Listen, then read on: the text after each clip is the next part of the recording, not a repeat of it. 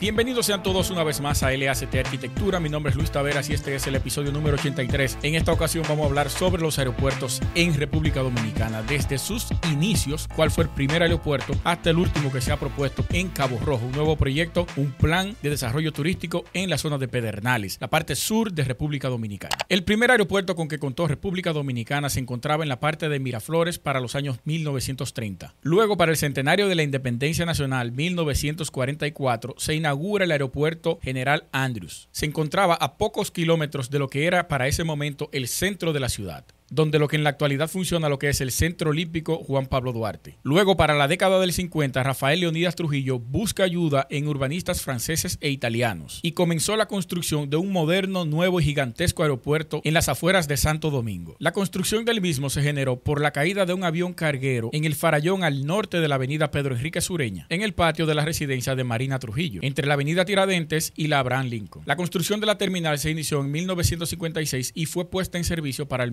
1957 siendo inaugurado oficialmente para 10 de noviembre del 1959. Un dato interesante para quienes no lo sabían, esa terminal de pasajeros que construyó Trujillo para esa época es la actual terminal de carga que se encuentra en la parte norte del Aeropuerto Internacional Las Américas. Posterior a todo eso, para el 1969, Balaguer inaugura lo que hoy se conoce como la Terminal Vieja, diseñada por el arquitecto Fred Goico. Para el año 1992, dentro del combo de la inauguración del Faro a Colón, quinto centenario del descubrimiento de América, el mismo Balaguer inaugura la nueva terminal y el satélite que posteriormente fue ensanchado por la compañía privada que regentea actualmente el propio aeropuerto. A lo largo de la historia, el principal aeropuerto de República Dominicana ha recibido diversos nombres y lo vamos a ir mencionando. Para el 1959, bajo el decreto 5311, se denominó la terminal con el nombre de Aeropuerto Internacional Punta Caucedo. Diez días después, el aeropuerto fue cambiado por el nombre del general Leonidas Trujillo en homenaje, por supuesto, al generalísimo. El 25 de noviembre de 1961, tras la muerte del dictador, el aeropuerto volvió a su nombre original, Punta Caucedo, y debido a que el código IATA estaba reservado para los vuelos de viajes cortos, Ramón Mena Moya, operario del Panam, sugirió en honor a las raíces indígenas de la isla SDQ Santo Domingo Quisqueya. Panam, para que tengan una idea, fue la primera aerolínea internacional en establecer vuelos regulares hacia Santo Domingo. Luego de la Guerra Civil en 1965, en las elecciones presidenciales, presidenciales desde 1966, el gobierno de los 12 años de Balaguer, al inaugurar una de las terminales del 1969, cambió nuevamente el nombre por el que iba a ser reconocido definitivamente como el Aeropuerto Internacional Las Américas. El 20 de mayo del 1998, la Cámara de Diputados aprobó un proyecto de ley mediante el cual se designaba la terminal como Aeropuerto Internacional Francisco Peña Gómez, en homenaje al fallecido líder político dominicano que había muerto a principios de ese mes. Dicho proyecto también fue sancionado positivamente en el Congreso de la República Dominicana, por lo que la medida entró en vigor en poco tiempo. Luego, el gobierno de Hipólito Mejía Domínguez promulgó la ley 13903 que nombró a la terminal como Aeropuerto Internacional Las Américas Dr. Francisco Peña Gómez, que es con el que se conoce actualmente. El aeropuerto se encuentra aproximadamente a 20 minutos de la ciudad capital, a 10 minutos de la playa de Boca Chica, 25 de Juan Dolio, a 40 de San Pedro y está ubicado a una excelente zona tanto marítima como terrestre y aérea. Tiene ya varios años haciéndole reparaciones y algunas modificaciones. Tienen proyecto también una nueva ampliación a cargo de una firma de arquitectos española y esperemos que eso pueda avanzar en el tiempo y podamos tener un aeropuerto vanguardista y con miras hacia el futuro. República Dominicana tiene, según algunos datos, una totalidad de 44 aeropuertos.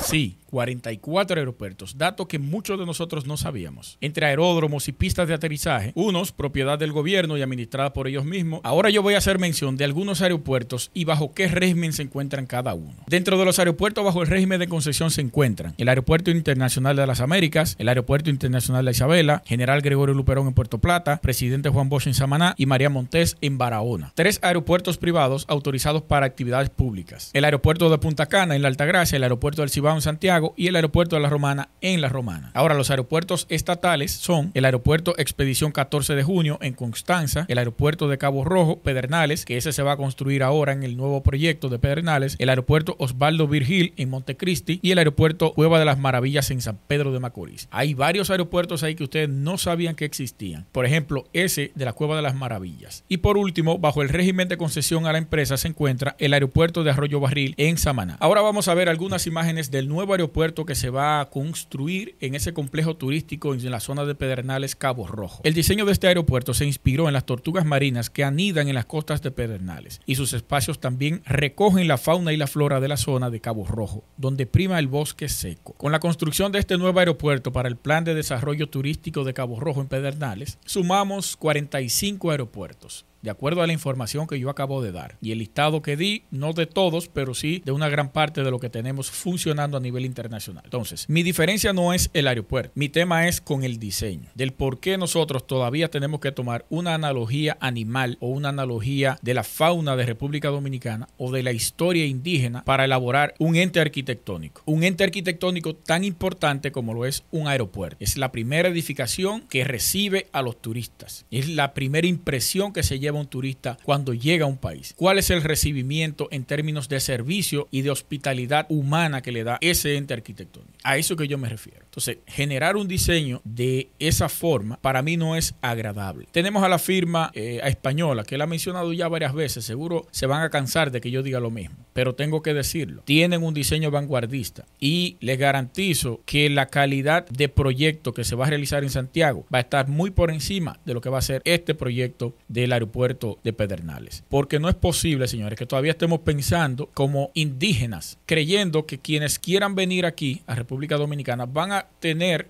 la necesidad de solamente ver la parte histórica indígena de República Dominicana. Hay que brindarles otra cosa. La arquitectura tiene la capacidad de hacer eso y no lo han entendido nuestras autoridades. Tiene la oportunidad de oro. ¿Saben por qué el aeropuerto de Santiago tomó el giro que tomó? Porque es privado. Aquí hay una alianza público-privada, es cierto, hay una inversión muy alta de parte del sector privado, es cierto, pero la acción o la actuación del, del, Estado aquí está muy presente, muy presente. Entonces no da los pasos que tiene que tomar para proyectar el país en términos de arquitectura, tener una arquitectura contemporánea vanguardista, donde todo el mundo quisiera venir a aterrizar a ese aeropuerto. No es solamente darle forma de los animales que tenemos aquí para que la gente conozca de cuál es nuestro, eh, nuestra fauna y nuestra flora. Eso está perfecto, pero luego de que lleguen, vamos a brindarle otra cosa que no sea la parte histórica indígena. Ya está bueno, señores.